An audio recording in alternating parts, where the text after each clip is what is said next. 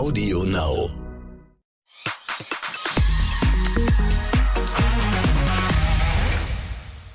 Hier ist er wieder. Der exklusivste Podcast im ganzen Podcast-Universum.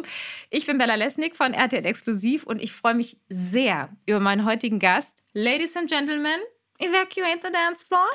Bei mir ist die extrem talentierte Nathalie und super sympathische Nathalie Horler, aka Cascada. Hi.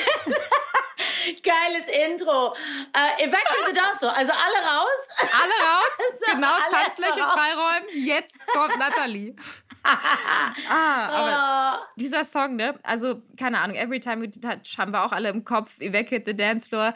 Ähm, DSDS, du warst in der Jury, Eurovision Song Contest. Du hast in den letzten 20 Jahren, das ist ja so unfassbar. noch nicht so lang, noch nicht so lang. Noch nicht ganz so lang. Wie viel denn? Nein. Nee, ich glaube, es sind.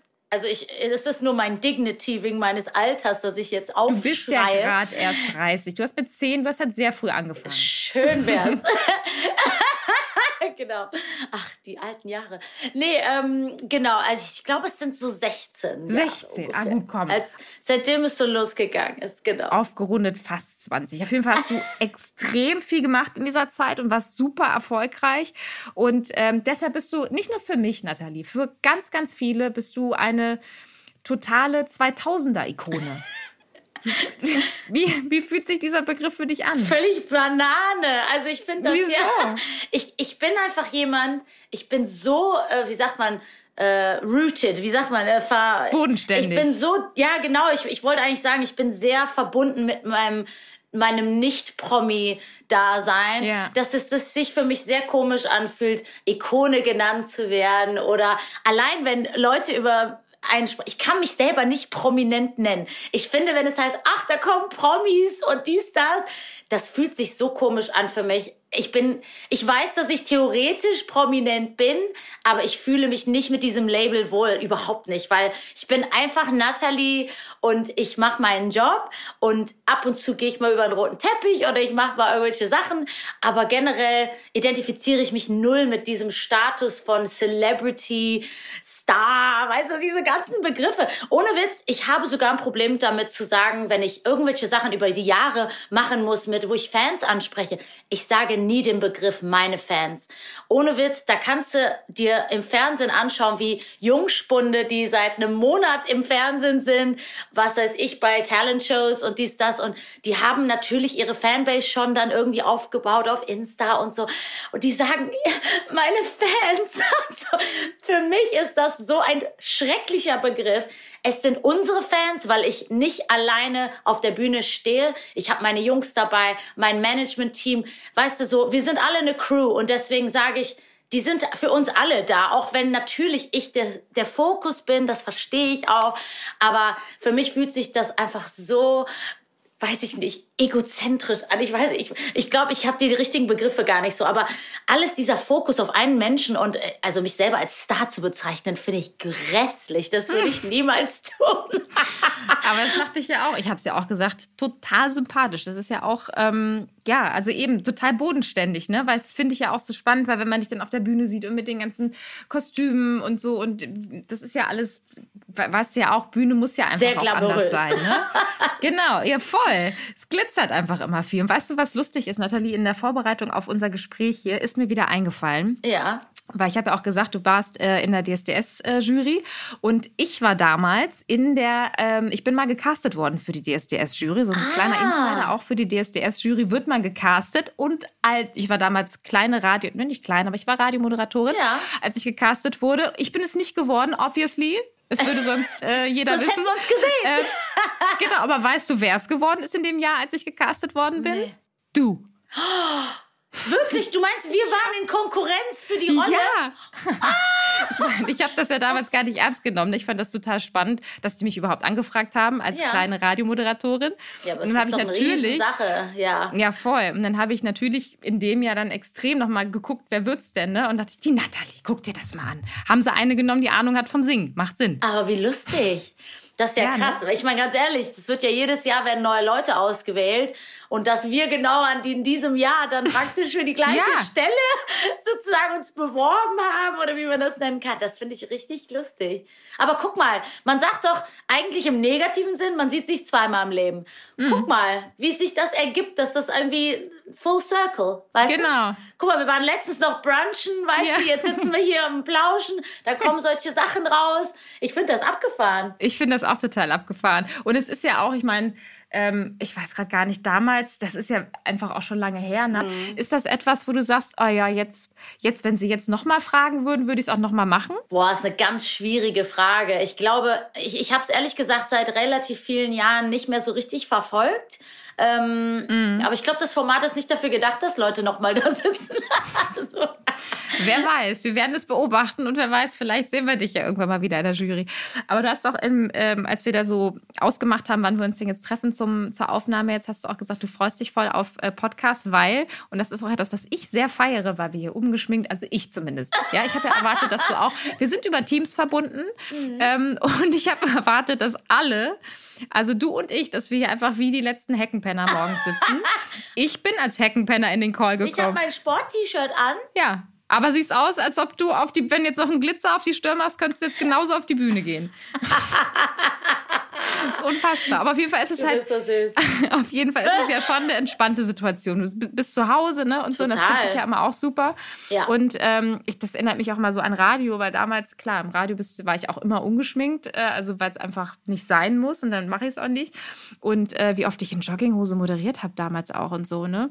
Und ähm, wir haben gerade eben auch schon kurz darüber gesprochen, dass das ja, also das zu Hause was anderes ist als auf der Bühne, aber vielleicht lebt ihr in dir auch ähm, im Privaten eine kleine Schlammkaskada, Wahnsinnige. Nee, das ist das Wort, falsche Wort. Hast du gerade Schlampe gesagt? Also von wegen schlampig, weißt du so, aber Ach so. Nicht, nicht jetzt in diesem Sinne. Ja, aber wie schluderig. Sagt schluderig. schluderig? Ah, okay. Schluderig. Ja, das Wort gibt's. So also das, äh, das, das Parallele, sorry dich zu unterbrechen, ich bin mhm. so eine Quatschtante, ähm, das, äh, das einzig Parallele zu deinem, zum Radiosender fahrenden Jogger und so weiter, das kann ich nur so zu, äh, zurückgeben von meiner Seite ist, wie oft ich zum Flughafen fahre und sehe aus wie der letzte Hund. Also ich, es stimmt schon, ich schmink mich immer, äh, wobei das dauert für mich drei Minuten, weil äh, hier so ein Eyeliner ziehen, das ist ja ganz schnell gemacht. Ich habe sowieso meine Wimpern immer irgendwie da, das ist ja, das ist ja äh, permanent. Deswegen, also so, äh, eigentlich geht das sehr schnell.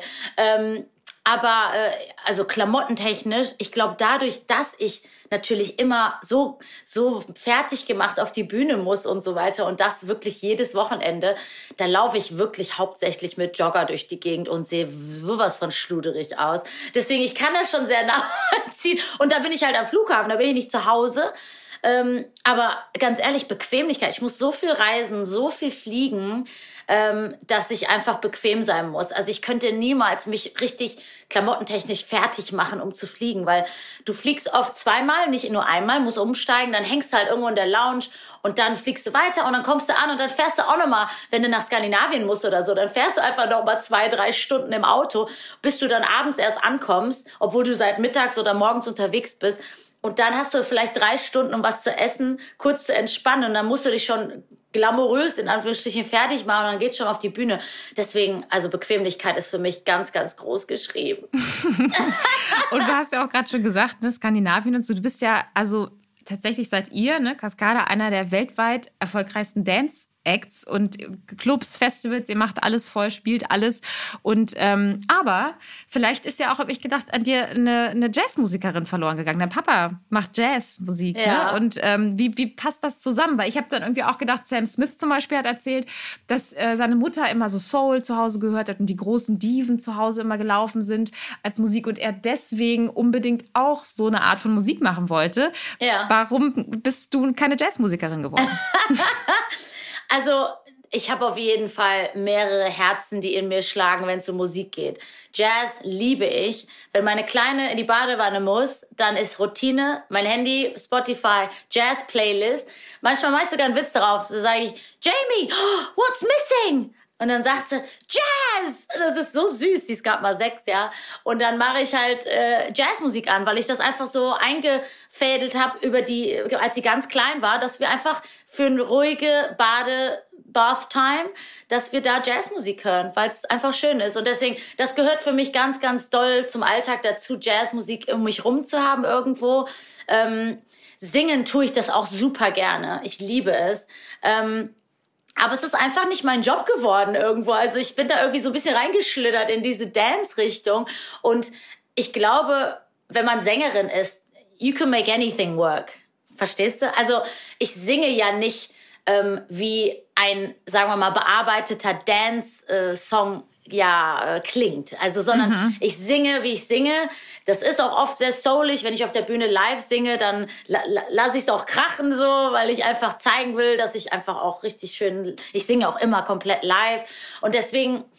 Dass, dass es Dance ist, das, das, das, das lebe ich einfach nur von, von der einen Seite von mir, dass ich die Leute unterhalte. Ich bin wirklich eine energische Nudel. wenn man das so ausdrücken kann. Also ich habe viel Energie, ich bin aufgedreht und ja, mein Manager sagte mir, ich bin schon eine Rampensau. Das, das fühlt sich wieder in die Richtung von Star und bla bla bla an. Das finde ich jetzt nicht. Aber was er damit meint, ist, glaube ich, dass ich natürlich schon auf die Bühne gehe und das Ganze kontrolliere und das Publikum in der Hand habe. Und das ist super. Das war nicht von Tag eins der Fall. Ich musste auch das lernen und irgendwie, äh, ne, Practice makes perfect und äh, ja, äh, kein Meister ist vom Himmel gefallen, wie die Deutschen sagen. Und deswegen, ähm, ja, lebe ich das auch. Also ich habe da super Spaß auf der Bühne. Ähm, gesanglich haue ich das raus, was ich fühle, aber natürlich mit unter den Songs, die ich natürlich performe, die die Leute erwarten. Und äh, alles andere ist irgendwie für privat äh, dann einfach ähm, an Seite gestellt. Und wie war das? Also was, was sagt dein Papa zu deiner musikalischen Richtung? Also findet der das cool oder sagt er, naja, Jazz wäre jetzt auch beruflich, ist ja auch ein Beruf. Mache ich ja auch. Also, also frag jeden Jazzmusiker, ob der Cascada gut findet. Die fallen alle rückwärts um. Also ganz sicher nicht.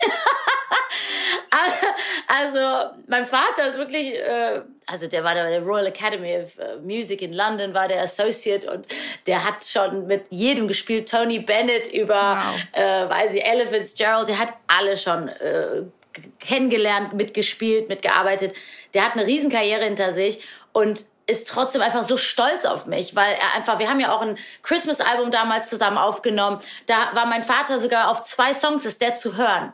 Und das, da habe ich ihn nämlich damals gefragt, ob er Lust hätte, da einen kleinen Solo zu machen mit der Posaune. Und da hat er auf zwei Nummern draufgespielt, weil da sind so ein paar jazzige Sachen dabei. Und dann hat das gepasst. Und mein Vater weiß irgendwie, was ich stimmlich kann.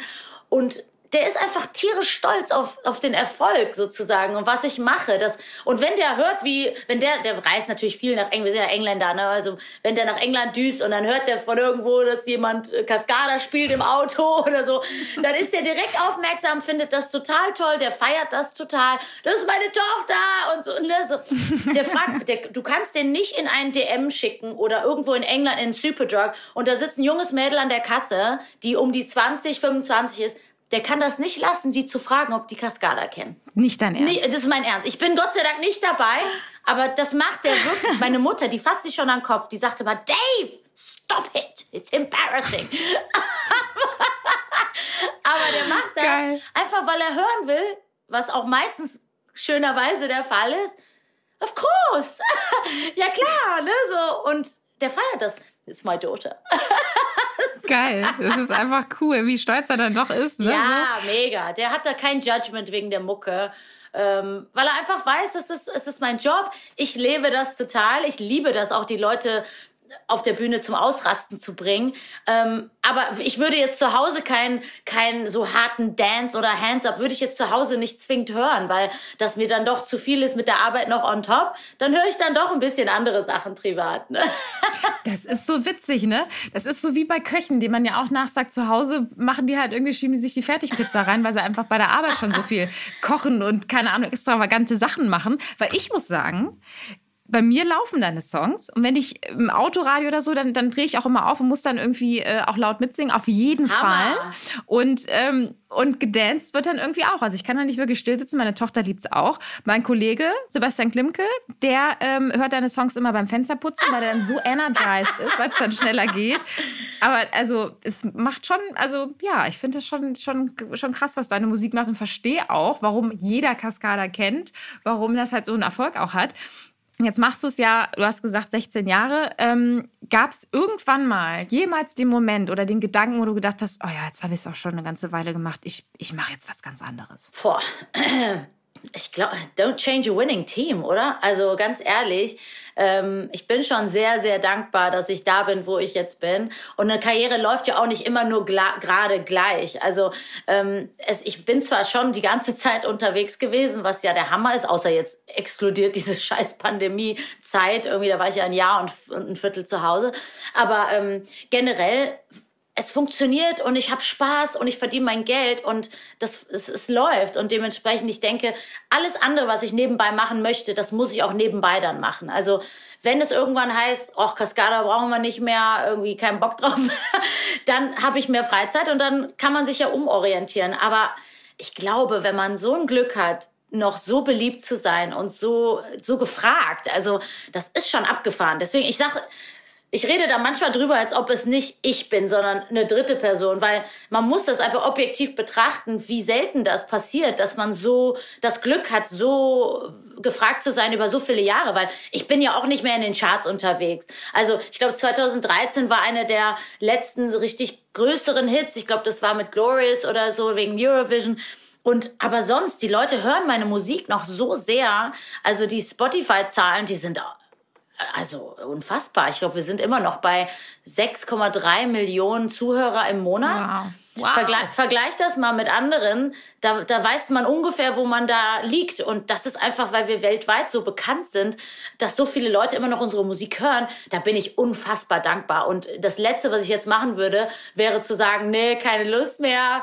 Äh, nee, also wir reden natürlich, also ich sag wir, mein Management und so, Natürlich reden wir drüber. Wir machen das schon so lange. Ich bin jetzt auf 40. Äh, andere, die würden vielleicht sagen, boah, bist ja müde jetzt. Ich kann da nie mehr. So, ach, überhaupt nicht. Also ich, ich lache mich manchmal ins Fäustchen, wie ich, wenn ich die 20-Jährigen im Publikum sehe, die nach äh, zwei Runden klatschen schon die, irgendwie die Arme runternehmen, weil die platt sind. Da sage ich, Leute, wo sind wir denn hier? Also ich könnte die alle, ich könnte die alle in die, in die Tasche stecken vom Fitness her. Und deswegen lache ich, finde ich, also ich habe überhaupt kein, nichts vor, jetzt hier aufzuhören. Ich bin noch so voller Energie. Ich habe noch so viel vor. Und ich bin auch immer offen für mal gucken, was noch so um die Ecke kommt. Also ich würde super gerne sowas wie Let's Dance mal mitmachen oder so. Oder ja. das, sind, das sind solche Sachen, auf die ich irgendwie warte, dass die mal möglich werden. Dann will ich, dann, dann muss ich ja auch ein bisschen zurücknehmen mit den Shows für diese Zeit. Ne? Das sind ja auch so Sachen. Unser Kalender ist Gott sei Dank wirklich meistens sehr, sehr voll und schon sehr weit im Voraus. Da muss man sowas auch sehr gut planen, dass man dann da viele Sachen streichen würde. Aber das sind so Interessen, die man hat, wo ich sage, boah, da hätte ich super Bock zu, zum mm. Beispiel. Ähm, deswegen, ich bin da einfach, äh, ich, I take each day as it comes. Ne? Also ich, ich, ich, ich freue mich, ich erfreue mich sehr am Leben. Ich bin ein sehr positiver Mensch. Ähm, das Einzige, was mich wirklich seit Jahren wieder runtergezogen hatte, eine Zeit lang, war wirklich diese Pandemie, weil wenn dir auf einmal jemand sagt, du darfst nichts mehr machen, das, was du liebst, und dann auf einmal noch on top dein Privatleben, was mir sehr wichtig ist auch, da darfst du auch nichts mehr das war schon echt, also dass gestern die, dass gestern die Nachricht rauskam, dass die Maskenpflicht im Flieger aufgehoben wird, das habe ich so gefeiert, weil ich fliege jedes Wochenende und dass ich immer noch dieses Ding über dem Mund haben muss die ganze Zeit, das hat mich wirklich gestört und dass das jetzt ein Ende findet, ich muss zwar dieses Wochenende noch ein paar Mal fliegen dann mit, aber ab nächste Woche dann nicht mehr. Das sind so Sachen, diese Entwicklungen, die, die machen mir dann wieder so viel Mut und da bin ich dann wieder die Ulknudel aber wenn du über ein Jahr gar nichts machen durftest, ne, hast du, was hast du gemacht? Hast du dir ein neues Hobby angeschafft? Hast du dir einen Hund angeschafft? Keine Ahnung, was die Leute so Däumchen gemacht haben. gedreht! das kann ich mir bei dir nicht vorstellen, dass du da sitzt und Däumchen drehst. Hast du Häkeln angefangen? Ah, nee. Also ich habe in, ich hab in der Schule Häkeln gehabt und Ach. das Einzige, was da rauskam, war ein sehr, sehr dünner, langer Schal.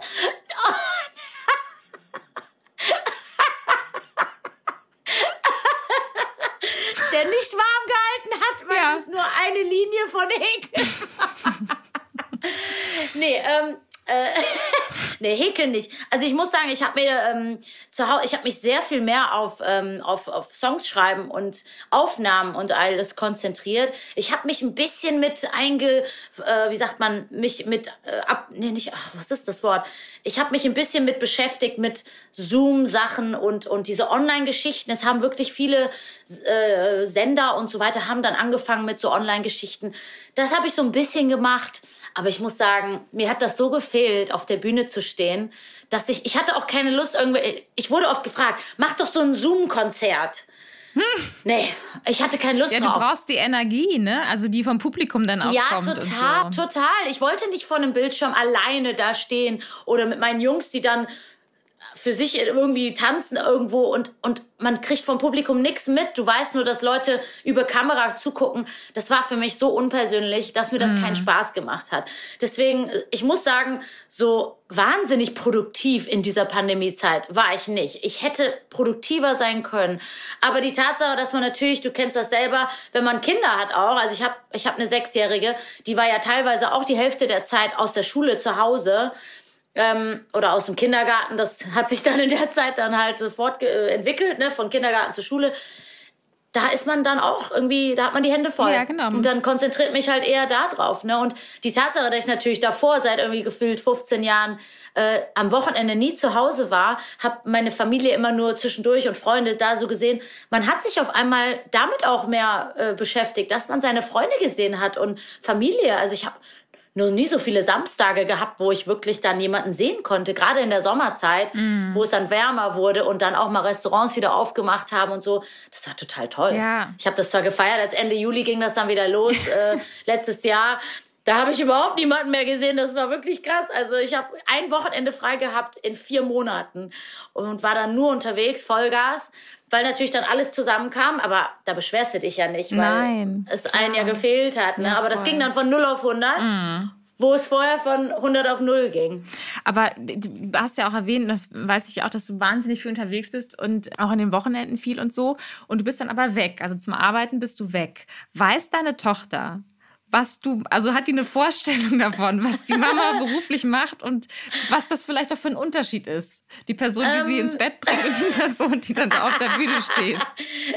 Wahrscheinlich kannst du das von dir selber beantworten, weil du auch im Fernsehen bist und Leute dich erkennen, die fremde Leute dich ansprechen auf der Straße und so weiter. Da fragt sich deine Tochter wahrscheinlich auch, Mama, wer ist denn das? was will die denn? Ähm, ja, also es kommt langsam. Sie weiß natürlich, dass ich Sängerin bin, das weiß sie, und sie weiß nur von Fotos, sie hat mich noch nie live gesehen, sie weiß so von Fotos, äh, was ich so mache. Wir haben, ich bin jetzt nicht so der Über-Ego-Mensch, aber ich habe ein richtig geiles Bild, habe ich zu Hause hängen. Das ist auch wirklich das Einzige, was an der Arbeit, an die Arbeit erinnert in unserem Haus. Äh, an der Wand, da habe ich Budapest in the Park gespielt. Das waren, glaube ich, 15.000 Leute. Und da hat ein Fotograf mal ausnahmsweise ein richtig geiles Bild von hinten geschossen, nämlich hinter mich und meinen Jungs ins Publikum rein.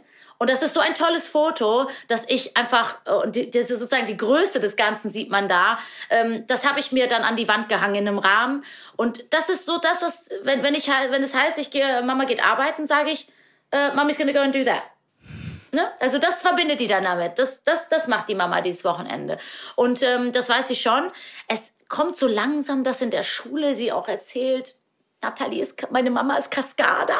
Aber so richtig verstehen tut die das natürlich nicht. Meine einzige Möglichkeit war ihr das irgendwie zu erklären, wie so Leute einen kennen, die, äh, äh, die, die ich nicht kenne, ist einfach, dass Mama halt im Fernsehen mal ist oder auf der Bühne und Leute kennen die Musik und dementsprechend kennen sozusagen fremde Leute auch die Mama. Ne? Aber ich so, ich glaube, so richtig verstehen tut die das nicht. Und was Bekanntheit ist und so Berühmtheit, das versteht die nicht. Das kommt. Und das ist auch okay. Also es wird kommen und weißt du, ich will auch nicht, dass sie da irgendwie sich als was Besseres fühlt dadurch oder so, dass Mama berühmt ist. Also ich das ist ja grässlich. Sie soll ja ganz normal aufwachsen, wie jedes andere Kind auch.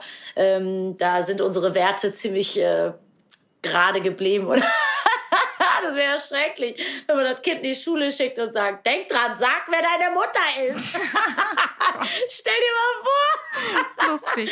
Ja, als das Auftrag. Ja, mhm. ja, aber es wird nicht ausbleiben, ne? Das ist irgendwie, das, äh, das merke ich halt irgendwie auch, dass, also der Impuls, ne, dass deine Kleine jetzt irgendwie sagt, so, ja, übrigens, meine Mama ist Kaskader. Und ich meine, das macht die ja auch stolz, ne? So, und dann, ja. und dann trägt sie es raus und dann, ja, und dann, keine Ahnung, ich meine, die Kleinen, ähm, also können jetzt auch noch mit dem Begriff wahrscheinlich nichts anfangen und so, aber irgendwann, wenn sie älter werden, ich meine, deine Songs, das ist ja auch das Krasse, ne? Also ich meine, das ist ja auch so was generationsübergreifendes. Mhm. Meine Tochter feiert deine Musik auch total, weiß noch nicht, dass das Cascada ist, aber keine Ahnung, ne? Wenn ich ihr das sagen würde, dann merkt sie sich das vielleicht auch und mhm. dann gibt es dann wieder so den Link, ne? Das dann. Total. Also meine Tochter hat schon äh, irgendwie so einen kleinen äh, Verbot, das Wort Cascada auch zu nennen, wenn wir unter Leuten sind, irgendwo, äh, sagen wir mal, wir stehen irgendwo in einer Schlange oder so dann sagt sie sowas wie, soll ich sagen, du bist Kaskade?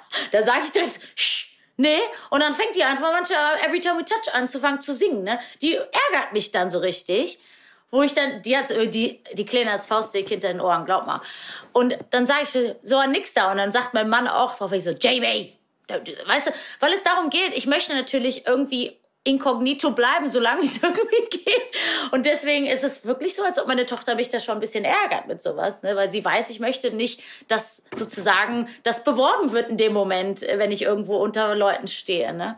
Aber, ja, aber ja, aber wie gesagt, das, das wirklich verstehen, dass es einem auch unangenehm sein kann, weil ich äh, ja nicht nach dem Limelight die ganze Zeit nur kämpfe oder so in meinem Alltag, überhaupt im Gegenteil, ähm, das wird sie schon irgendwann mal verstehen. Ne?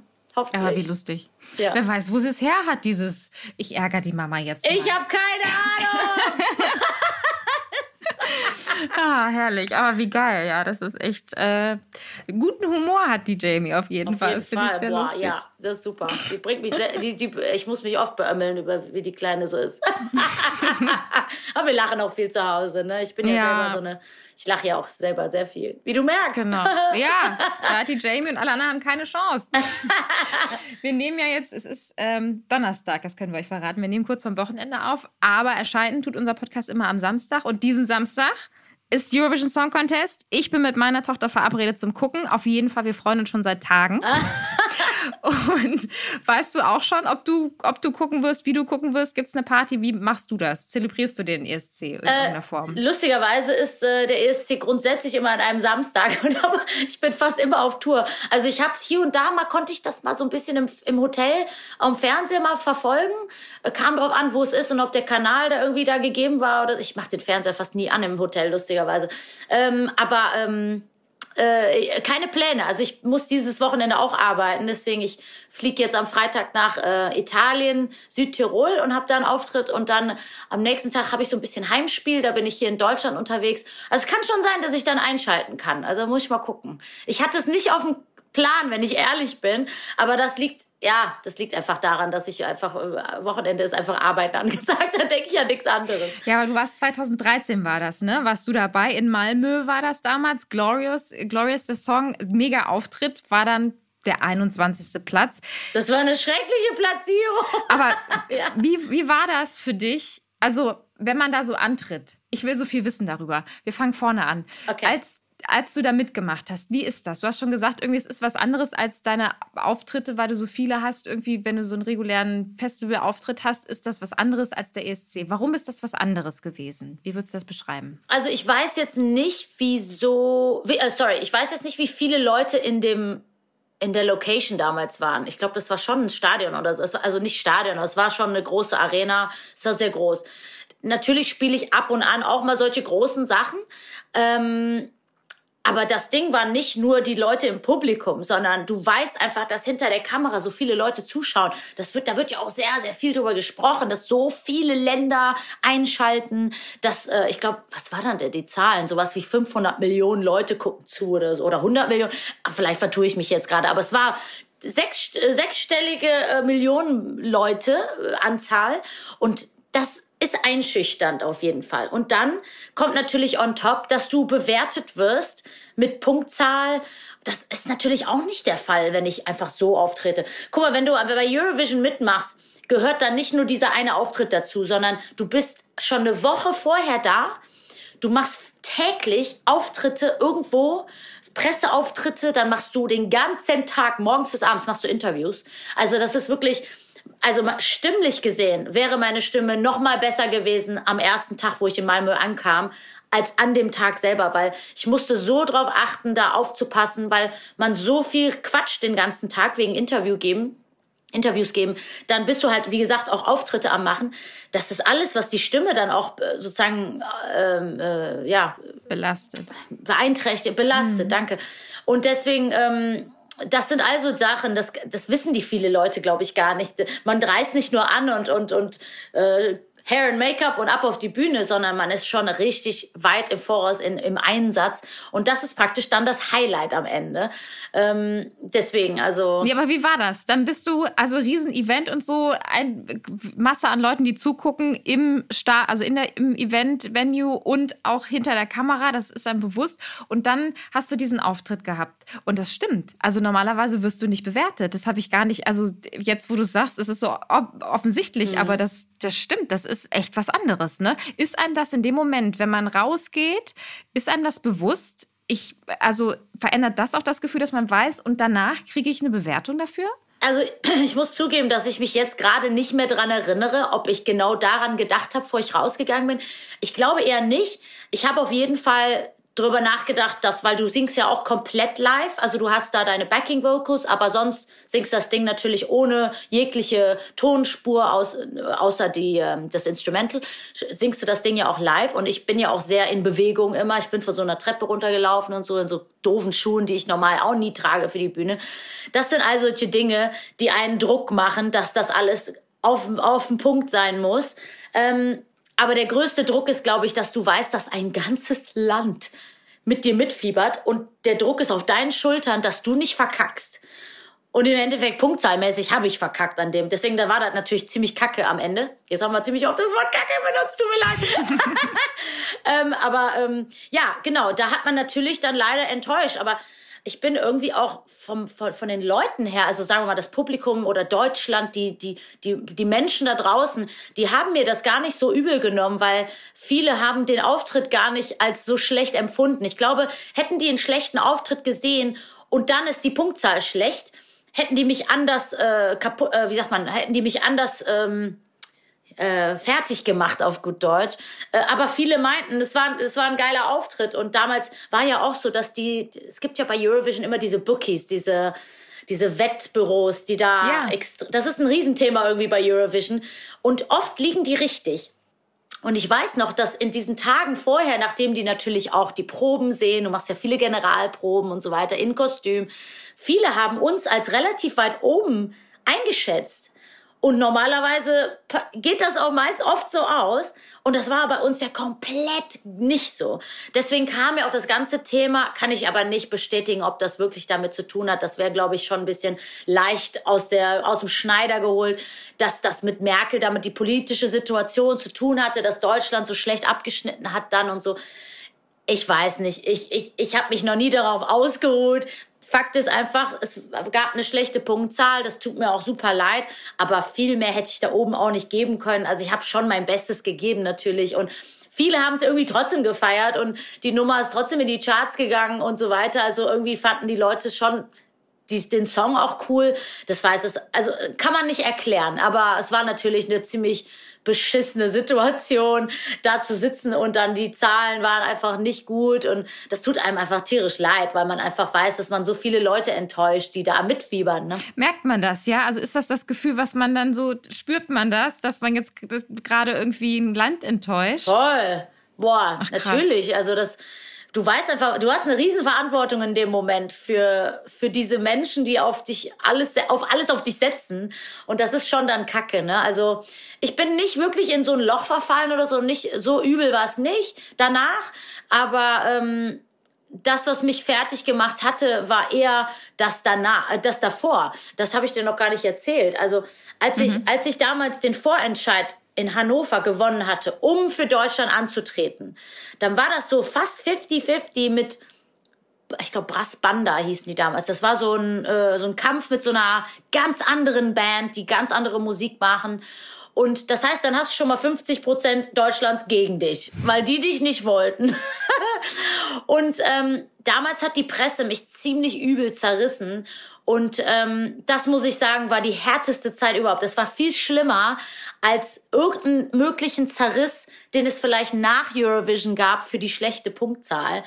Das war viel schlimmer. Die haben mich, mich damals richtig, richtig fertig gemacht sehr viel schlechte Presse über den Song, dass der geklaut wäre und so, was ja Blödsinn ist. Ähm, und und ähm, dass ich so scheiße aussehe und viel zu fett und dies und das. Also da, da waren schon ein paar Sachen sehr, sehr grenzwertig. Und man hat schon eine dicke Haut über die Jahre, Gott sei Dank. Es war ja 2013, ich war seit 2004, 5, 6 unterwegs. Da hat man sich ein bisschen dickere Haut zugelegt bis dahin. Also ich würde gar nicht wissen wollen, wie es so ein Zerriss einem ein junges Mädel gehen würde, die noch gar nicht irgendwie großartige Erfahrung in dem Business hat. Aber das war für mich schon echt hart, aufzuwachen und in der Zeitung zu lesen, wie, wie, wie kacke ich doch aussehe und ich Friseurin chic und und viel zu dick und dies und das. Also das das war schon ziemlich übel. Also das das hat nachdem ich das mich runtergezogen hat, hat mich das auch ziemlich bestärkt dann zurückzukämpfen, wie beschissen sowas ist, dass Leute sowas tun. Ich saß nämlich damals mal im Restaurant mhm. mit, mit meinem Mann und neben uns am Nebentisch haben Leute über mich gesprochen, ohne zu wissen, dass ich daneben sitze. Und haben wirklich, da war irgendwie eine Tochter, die war 12, 13, da war der Ehemann, die Mutti und dann eine kleine Sohn dabei. Richtig, ne, 0.2 Familie sozusagen. Und ich denke, Alter, du sprichst gerade über eine ganz normale Frau von Größe 38, die, die, ich bin nicht super dünn, aber ich bin auch recht normal, irgendwie fraulich, ja, auf jeden Fall. Und du redest gerade darüber, wie, wie scheiße ich da auf dem Fernsehen aussah, wie dicke Oberschenkel. Und deine Tochter sitzt daneben, die kriegt ein ganz falsches Bild von wie eine Frau aussehen soll. Und deine Frau sitzt auch noch daneben, die hat ziemlich sicher keine 38, sondern wahrscheinlich ist sie vielleicht ein bisschen größer. Und ich dachte, das, das, das ist einfach, it's just wrong. Das ist alles wirklich nicht gut. Und mein Mann saß mir gegenüber und sah nur, wie meine Ohren zu dampfen anfingen. Und, er, und er meinte nur zu mir, don't say anything, sag nix, sag nix. Ich habe auch nichts gesagt, irgendwann waren die auch weg, aber ich war kurz davor, wirklich die anzusprechen. Ich wollte die noch nicht mal anflaumen, sondern ich wollte einfach nur sagen, hör mal zu, guck mich mal an. Bin ich wirklich eine fette, fette Nudel hier? Nee, ich sehe ganz normal aus. Guck dir deine Tochter an, deine Frau, die sind auch ganz normal, die sind auch völlig in Ordnung so sollte man nicht über Leute im Fernsehen sprechen. Ich weiß, dass es ein anderer Blick ist auf Menschen, die im Fernsehen sind und so weiter. Das erlebt man ja als bekannte Person. Das wirst du auch erleben, dass Leute über einen urteilen, weil die einen angucken wie, äh, die gucken einen an wie, wie ein Gemälde an der Wand. Die und, und sagen, ob es gefällt oder nicht oder ne, ob es schön ist oder nicht. So urteilen die über Menschen aber die vergessen, dass wir wirklich auch Menschen sind. Mhm. Ne? Und dass wir das auch leider auch mitbekommen, was Leute über einen sagen. Ne? Und klar, da kriegt man oft dann den Gegenspruch, ja, aber ihr habt euch doch für diesen Job ausgesucht, ne? also ihr habt euch den Job selber ausgesucht, ihr, ihr seid halt bekannt und das ist einfach die Kehrseite. Ja, das stimmt, aber ja. manchmal ist es ein bisschen unter der Gürtellinie gelandet und das fand ich dann auch nicht so geil. Und das stimmt tatsächlich, weil man das merkt, ne? dass die Leute sich das, glaube ich, nicht so richtig vorstellen können, dass hinter dem, was im Fernsehen ist oder was Musiker, Künstler aller Art, dass das tatsächlich Menschen sind. Ne? Ja. Und dass, dass das ja, das ist da, die haben halt keine Hemmschwelle so richtig deswegen. Ich fand das den Vergleich tatsächlich mit dem Gemälde ganz gut. Also, weil da mhm. macht man sich ja auch keine, das bewertet man einfach, ne? Da macht man sich keine Gedanken, äh, dass da irgendjemand irgendwelche Gefühle verletzt werden könnten oder sowas, ne? Ja, total, weil es irgendwie für die in dem Moment ist es ja auch einseitig. Mhm ist es ja in dem Moment, auch wenn die vorm Fernseher sitzen, dann, äh, ganz ehrlich, wir, sind, wir können uns ja alle davon nicht freisprechen. Ich habe auch schon vorm Fernsehen gesessen und gesagt, ah, was das für eine Hose, das geht gar nicht. Oder, oder äh, gesangstechnisch, da haut man sicherlich mal als Sängerin mal raus, wenn, wenn da ein paar schiefe Töne sind. Aber generell glaube ich, dass ich nicht zu übel ins Gericht gehe, weil ich auch vieles verstehe, was da passiert auf der, ne? Das ist ja was anderes, wenn man sich da mit identifizieren kann, was diese Person macht. Also deswegen bin ich auch, wenn ich jemanden live auf der Bühne sehe, egal wo, ob es jetzt ein Stadtfest ist oder jemand, der nicht bekannt ist oder sonst wo, ich feiere die Leute immer so sehr und klatsche lauter als nur geht, weil ich ganz genau weiß, wie schwer das ist, da oben zu stehen manchmal. Und äh, gerade wenn man äh, unbekannt ist, ne? Also da hat man einfach nicht diesen wie sagt man, einfach diesen Bonus von Bekanntheit schon, dass man Fans vielleicht da stehen hat, sondern das ist wirklich ein knallharter Job manchmal, äh, auf der Bühne zu stehen, Leute zu unterhalten, die einfach keinen Bock haben auf dich in dem Moment. Mhm. Deswegen versuche ich zum Beispiel immer, einem Künstler auf der Bühne ein gutes Gefühl zu machen Vor allem, wenn die mich vielleicht sehen sollten und denken, ah, da sitzt doch noch jemand da, der das auch kann da zeige ich ganz sicher eher ganz viel Love und nicht irgendwie äh, urteilende Blicke. Mm. Ne? Das halte ich irgendwie für richtig. Ja, krass.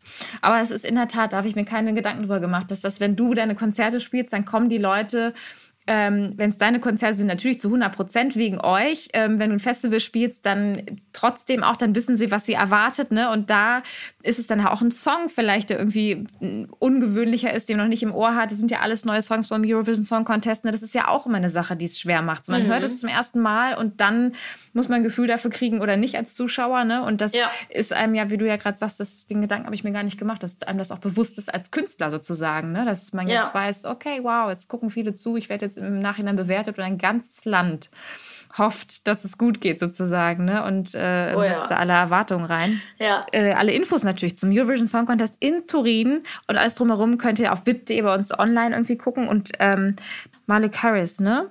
Äh, in diesem Jahr Rockstars und tatsächlich ist buchmachermäßig, hast du ja auch schon gesagt, ist eine große Sache rund um den ESC.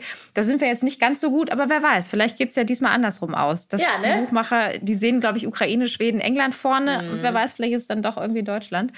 Ähm, würdest du denn nochmal mitmachen oder sagst du, okay, das kann ich jetzt äh, abhaken von meiner Bucketlist, mhm. reicht? Ich glaube, ich würde nicht nochmal mitmachen.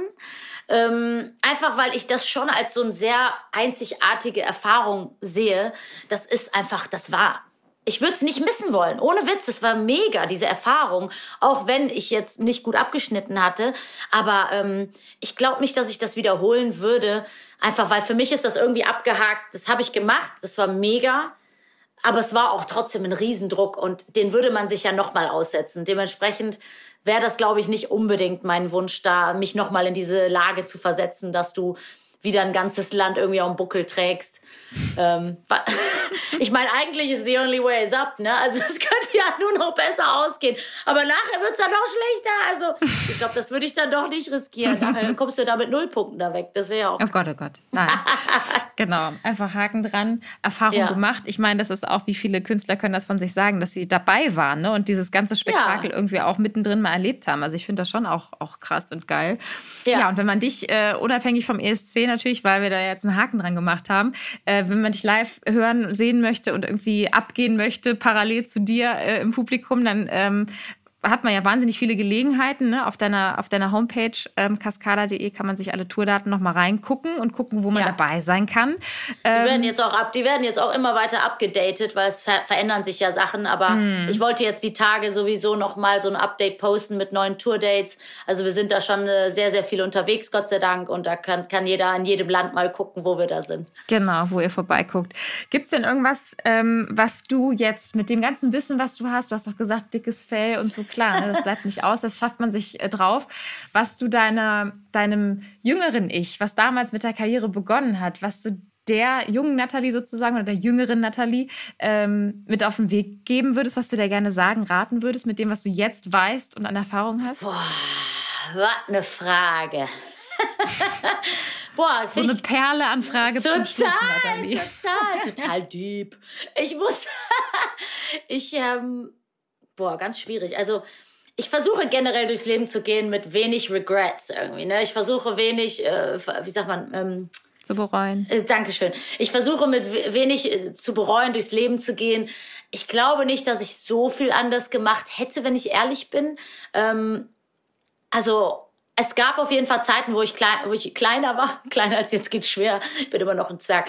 Aber äh, als ich jünger war, ich glaube, dass ähm, äh, da definitiv Situationen gab, wo ich hätte mehr mich durchgreifen sollen. Also wenn man jünger ist, ist man einfach so, dass man einfach viel laufen lässt, was andere einem sagen. Und ähm, das war definitiv ein bisschen so am Anfang, dass ich bestimmte Sachen äh, äh sozusagen akzeptiert habe und habe die dann so gemacht, wie jemand anderes vorgeschlagen hat, statt das zu machen, was in meinem Bauchgefühl war. Und, ähm, und das sind so Dinge, die ich anders machen würde. Und äh, würde ich vielleicht meinem jüngeren Ich sagen, sei da noch mal willensstärker. Aber ich weiß nicht, ich glaube einfach, dass wir so uns entwickeln, wie wir uns entwickeln. Und wenn man jung ist, ist das einfach Teil davon. Ne? Ich, und ich glaube auch, dass man nicht so wäre, wie man jetzt ist, wenn man nicht genau diese Erfahrungen gemacht hat. Deswegen wenn man diese Erfahrungen wegnimmt und es anders gemacht hätte, wäre man vielleicht auch jetzt nicht die Person, die man ist. Deswegen eigentlich, eigentlich würde ich meiner Jüngeren, ich sage einfach, mach alles so wie gehabt. Ah, schön. Nathalie, es ist so schön. Das nehme ich jetzt mal als sehr, sehr schönes, inspirierendes Schlusswort. Yeah. Vielen, vielen Dank, dass du dir die Zeit auch so spontan genommen hast. Wir haben es ja relativ ähm, kurzfristig eingestielt, Total, unser kleines ja. Podcast-Date hier. Ja. Vielen Dank dafür, für deine, ja, deine Offenheit, dein tolles Lachen zwischendrin. Oh Gott, ich liebe es sehr. Tut mir leid. Nein, auf gar Oh, keinen der Fall. Arme. Es hätte noch mehr sein Der können. Sebastian hat gleich Spaß Ähm. mit dem Editieren. Das ist ja nun sein Problem, Nathalie. Wir sind jetzt fein raus. Vielen Dank, dass du da warst. Sehr gern. Euch vielen Dank fürs Zuhören. Ähm, jeden Samstag gibt es eine neue Folge vom Exklusiv-Podcast. Ihr wisst Bescheid. Ähm, könnt ihr hören überall da, wo es Podcasts gibt. Macht es gut. Tschüss. Tschüss.